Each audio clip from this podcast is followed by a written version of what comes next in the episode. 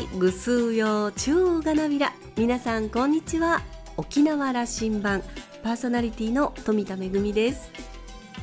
先日近町の中央公民館で舞台公演ぐんわちくんがちを行いました。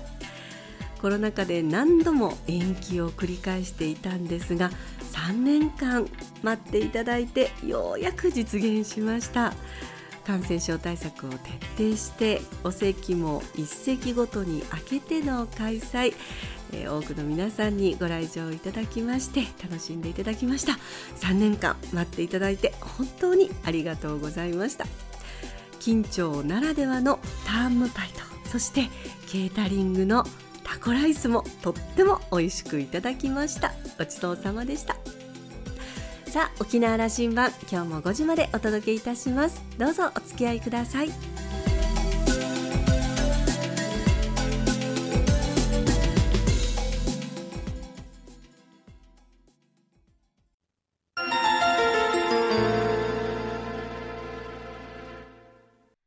那覇空港のどこかにあると噂のコーラルラウンジ。今週は版画家の中牧年さんとラウンジ常連客で沖縄大学地域研究所特別研究員の島田克也さんのおしゃべりです。中さんは1953年生まれ、伊是名島のご出身です。絵で生活をすることは想像もしていなかったと話しますが、デザインの仕事をする中で、ある日、運命のごとく版画に出会います。自由にならない不定線、一気火星の掘り上げと着色。書きたらじを標榜する作品は膨大な点数に及びます。流歌三振絵本作詞など創作に関する幅の広さと自由奔放さは自然への限りない常守を根っこにしています。世界規模のプロジェクトのポスターや記念切手の原画制作。映画やテレビへの出演などその活動は多彩です。今回はカーチーベイのお話からスタートです。それではどうぞ。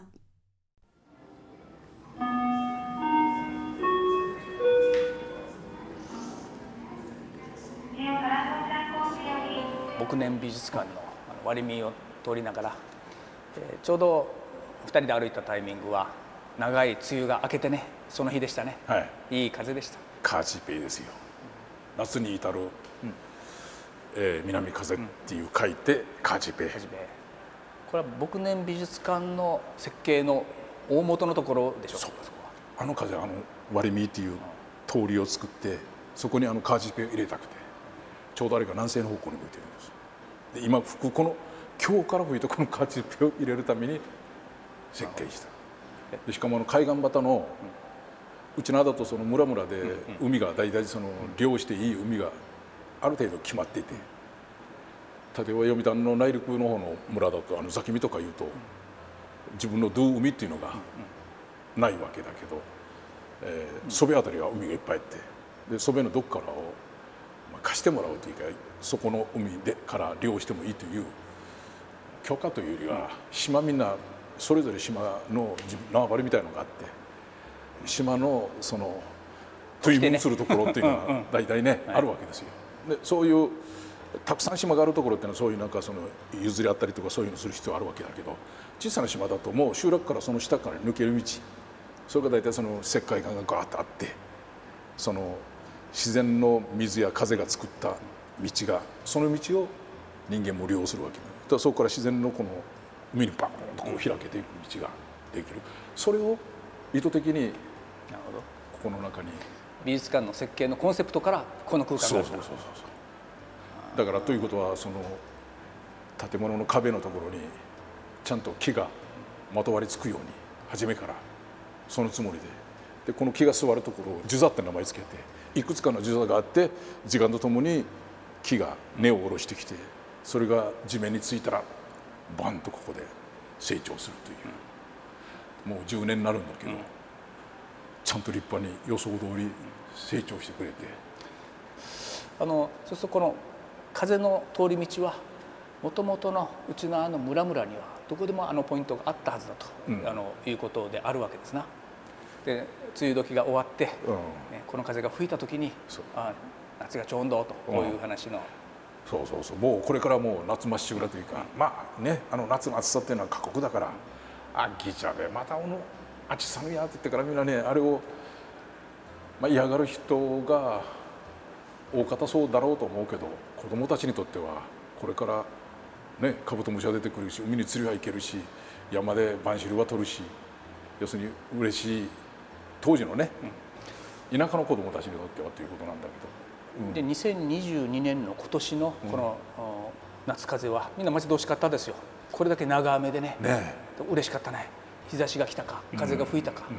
そして前線を北に押し上げて沖縄を青空にの元に戻したかと、すごいそのなんていうかその前線が上に上がるっていうのはその風をこう引き込むわけだけど、風がぐっと前線のそばに移動するわけでそうするとすごい風の大河というかねこれがガーッと島進んで上の方にずっと流れていくわけだけどそうすると波もずっと吹かされてるから、ひっきりなしに起こってで遠くから見ると波がそのポツポツポツ白波が立つわけ。あれウサギのチンパにいててウサギが飛び跳ねてるように見えるからあれウサギのチンパにソースあったら「来たなカーチリアリー」みたいな。このカーチが来るとガーって夏が来てまあ。で沖縄は太平洋高気圧に長くね、収められて、うん、この牧連美術館の大元の話をさっきなさったけども、その大元は伊是名の島での育ったあの原風景の中にもありますか？まあ、伊是名の島というより沖縄そのものの,、うん、あの風情というかね、例えばこれここはあのトラバーチェン使ったり、うん、それからムーチ使って赤瓦使ってるこれに例えば赤瓦に木だとするとすぐうちなっぽくなるわけだけどこの赤瓦にセメントにこのムーチだとすぐスペインとかあんな風になるわけ、うん、スイナー派のうちなじゃない空気感があるんですよ、ね、まああのどちらかというとその植栽にしてもこの風を通るように設計したあるいはその赤瓦ムーチトラバーチンとかいうのはうちなである素材だしうちなのフードそのものそういうものを取り込みながら美術館作ってみようというふうに思ってたからここはだから、えー、と角がない、全部 R だから。なんかあのふくよかな感じがする。いやあの伊是名の話をしたのはね、うん、今年初めて僕は伊是名に足を踏み入れたんですよ。あの、沖縄を象徴するような空気空気感、うん、風情でありますよね。あまあね。だから伊是名というよりも沖縄だとおっしゃったけども、典型的な沖縄っぽいなんか、ニュアンスそれが残っていますよね。まだ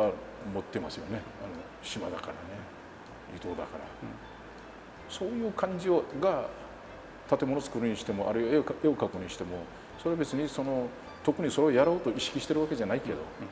自分が嬉しいなとか面白いなとか、合点するのはそういう感じになってしまうというのはね、島にはいくつまでいたんですか？島にはね15までです中中学までね。中学その時の生活の中から今の版画家中牧年の大元はできてた感じがありますか？うんまあそれはそうかもしれませんね。多感な頃が島ですから、うん、それより僕はあのあんまりその島から出ていこうとかそういう夕日していこうというそういうあれがなくて、うん、学校卒業して島から出なきゃいかないのがなんかとっても嫌だったんですよ。高校はいかんといかんらしいなという話ですだからみんなもありそうだしだけど興味深いところがいっぱいあるわけだよね。もっと島でやりたいことがいっぱいあると思ってる時にもう中学出なきゃならんそうすると必然的に島から追い出されてしまうというより出なきゃならんくなったわけですけどね。それは伊是名だったからかもしれませんよ全てのものが揃ってる小さいながらも揃ってる島だったということは、うん、琉球王も輩出した島であるわけですよね。まあ、あの島は自給自足するのにはあのもうできる遜色ない島ではありますよね、はいうん、なので外に出なくてもいいんじゃないかという少年だ中牧年の心にそれ芽生えてた。いやそれはただただの山が好きで海が好きでただそういう理由だからですよ。でも親からするとやっぱりその子供をちゃんと教育受けてさっき子供の将来を考えるとここにいなくてもっと進学していかなきゃいけないというのが普通の考えです。牧年さんがこの世界との出会いのところは振り返ってみるとどこだったというふうなことが言えますか？いやまあこれはね僕はあので生活していけるっていうふうには考えません、っていうかその画家が生活してる風景ってどこにもないですし絵だって島にあるわけでもないし絵でなんか生活していけるっていうのは先生方も教えてくれなかったしそれは教えてくれないはずでねできるはずないんだから。だけどもう絵描きたい衝動っていうのは結局ずっとあるから。それでも子供ができたらその育てなきゃいけないミルク代稼がなきゃいけないとか生活するためにしなきゃなってなってくると絵に関係することって言ったらもうデザインですよ、デザイン家業、で沖縄でそのデザイン家業をしながら、えー、絵を描くということを二足のわらじ履いてやってきたわけ、で必然としてそうするといろんな絵を描いてるとここでいろんなタイプの絵描かざるを得なくてまあ、イラストレーションですよね。いろんな絵描いていろんなあの広告の仕事したりとかそうしてる中でこの版画というものに出会って、うん、その時に版画というのを触った途端あこれ一生するなというふうに分かってしまったんですよねであれからずっとやってますから。その版画との出会いというのはいくつの時です？えっと278じゃないですかね。やそれを食べていけるようにしたというのも、うん、あの中牧年流ですよね。やっぱり自活精神というのが非常に、うん、あのまあ伊豆名の島でそれ培ったって言ったらちょっと言い過ぎかな。でもそれあるかもしれない。例えば15で出なきゃいかん自分で生活する、うん、姉さん兄さんとか頼って出てるわけですけどそれでも親からはあの離れるわけですよね。ですから割とあの促す方の親たちも自分が親だと思ったのは大変だったんだなと思うんだけどやっぱり親も子どもたちが自活するということをこう促すわけですよだから自分で生きていかなきゃいけないということについては結構やっぱりその、うん、まあねあの貪欲的なところは好きなことをしながら追求しながらそれで飯が食えるようにまあなんとかやりくりしてやるには自分が何時訓示すればいいわけですからこの何時訓示は意図がないというのがありましたよね。あの9月までのこれは玉、うん、命ですな、はい、またこの時期だなという感じもあるんですよ。命というものをどう見ていくかというのを僕年作品として見てくれよというのが美術館の展示ルームずらっと。この玉まさにあのそれぞれの作品に小さな玉がスッスッスッと散りばめられている。これ。なんかね、うん、絵の中にね無意識のうちにあの玉が出てしまうんです僕の場合、うん、それで今回スタッフたちがその「玉」というテーマをやった時にで僕もあそれはいいなと思ったのはコロナで。コロナというのはいわゆるウイルスというのは僕ら日常そのウイルスの中にいてウイルスの中に僕らがいるのか僕らの中にウイルスがいるのか判然としないぐらいウイルスが同居してるわけです。で調子が悪かった時に話しするとかあるいは昔だったらそのねあの焼きがあるとかそのいわゆる疫病が出てくるとこのどっからこれが来るのか分からん恐怖の中でそれを撃退するために縄を張ってそこに腐った肉を張っていわゆるみんなでうとうとしてね。ね浮いて島腐らしとか言ったりする、まあ、その採取をしながら見えないものに対し恐怖に対してただひたすらあれするのはどうぞ私たちを守ってください。その見えないものから見えないものを撃退して守ってください。って何か大きな存在にこれはすがるしかない。つまりその祈るしかない。でそういうふうにしてでも今回のコロナでそれがもう割と見えない存在がすごいものが周りにあるんだということを我々は再度自覚するということになってその中でやっぱりその絵を描いてると必然として丸として出てくるのはそういう存在とかあるいは僕ら自身がよく言ういわゆるまぶいとか魂とか、えー、マーヌムンとか、えー、例えばキジムンとかキジムナとかそういう見えない存在というか周りに何かこう自分たち自身の中のこの魂を確認するとかいうのもなかなか見えないものだから、いろんな形でこう確認するわけですよね。こういうのがなんかこうみんなこのたまにある意味修練されるんじゃないかという感覚もあって無意識のうちに玉が出るんだけどこれ後付けだけどこれはなるほど、ね、これは魂の玉であるしあの生命の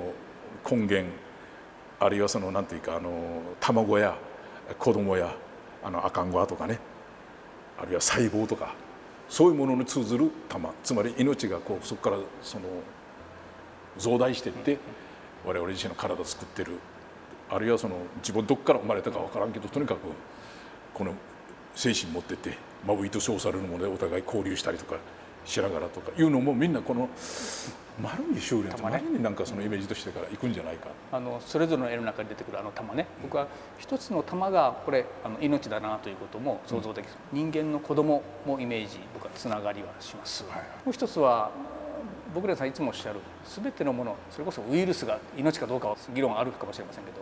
全てのものの命の中で人間も命があるんだという話のことを表現なさってるなと。いやまさにそういう思いで、うん、そういう思いがあるもんですから絵に結果としてこういうようなものが出てきて。まあでもねそういう生き物に全てその持ってる生命の元になるようなものその元になるようなものっていうのは我々みんな共通して一つのなんかいわゆる等しく命のその価値としてあるわけですけど自分が生きようとする時には生きるために何かこの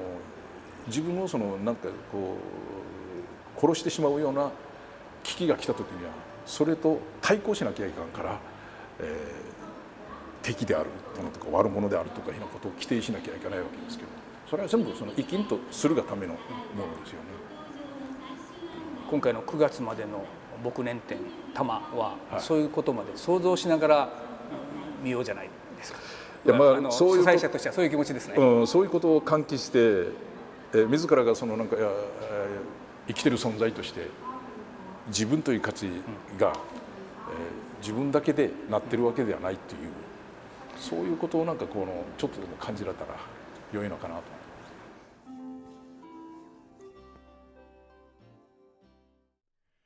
今年デジタルリマスター版として30年ぶりに復活した映画パイナップルツアーズ撮影されたのは牧年さんのふるさと伊是名島でしたオムニバスの映画の1話目に私も出演をしているんですが確か牧年さんはこの映画の応援団だったので映画を通して知り合ってもう30年になるんだなとびっくりしました。久しぶりに僕年さんの優しいお声を聞いていると撮影で訪れたあの美しい島の風景白い砂浜と青い海そして気持ちの良い風が吹き抜ける集落を思い出しました島田さんは25年前に僕年さんにかけてもらった言葉は島田さんもっと図に乗って活動しなさいよでしたその言葉はずっと記憶に残っていて大切にしています。挑戦心を忘れずにというその後の心構えにつながっていった気がしますと話していました。今週のコーラルラウンジは版画家の中牧年さんとラウンジ常連客で沖縄大学地域研究所特別研究員の島田克也さんのおしゃべりでした。お二人のトークはまだまだ続きます。来週も引き続きコーラルラウンジに中牧年さんをお迎えします。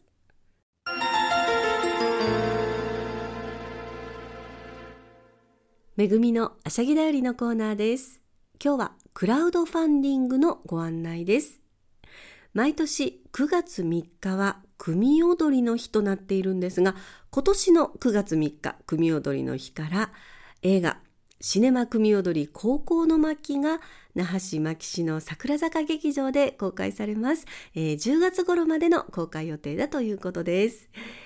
およそ300年受け継がれてきた沖縄の伝統芸能組踊りを舞台の迫力と感動はそのままにカメラワークや解説などを入れたより親しみやすい分かりやすい映像作品として完成させました舞台よりも気軽に映画館でご覧いただけます。このシネマ組踊り高校の巻をきっかけに組踊りをもっと多くの人に知ってほしいという気持ちからこのプロジェクトが立ち上がっています。桜坂劇場での動員数とこのプロジェクトの盛り上がりが上映関数の拡大さらには東京など沖縄以外での公開の可能性にも広がって沖縄の伝統芸能である組踊りの認知にもつながるかと思います、えー、ぜひ9月3日から公開のシネマ組踊り高校の巻をお楽しみいただきたいと思います、えー、そしてぜひクラウドファンディングにもご協力をいただければと思います、えー、いろいろとねリターンもチケットをはじめオリジナルの手ぬぐいなども用意されているということですので詳しくはクラウドファンディングのサイト、ゆいまでご覧になってください、えー、この映画、私もとっても楽しみです。今年4月の沖縄国際映画祭でのワールドプレミア特別招待作品として上映されまして、えー、観客を魅了してとても大好評だったということです。えー、ぜひご協力をお願いいたします。めぐみのあしゃぎだよりのコーナーでした。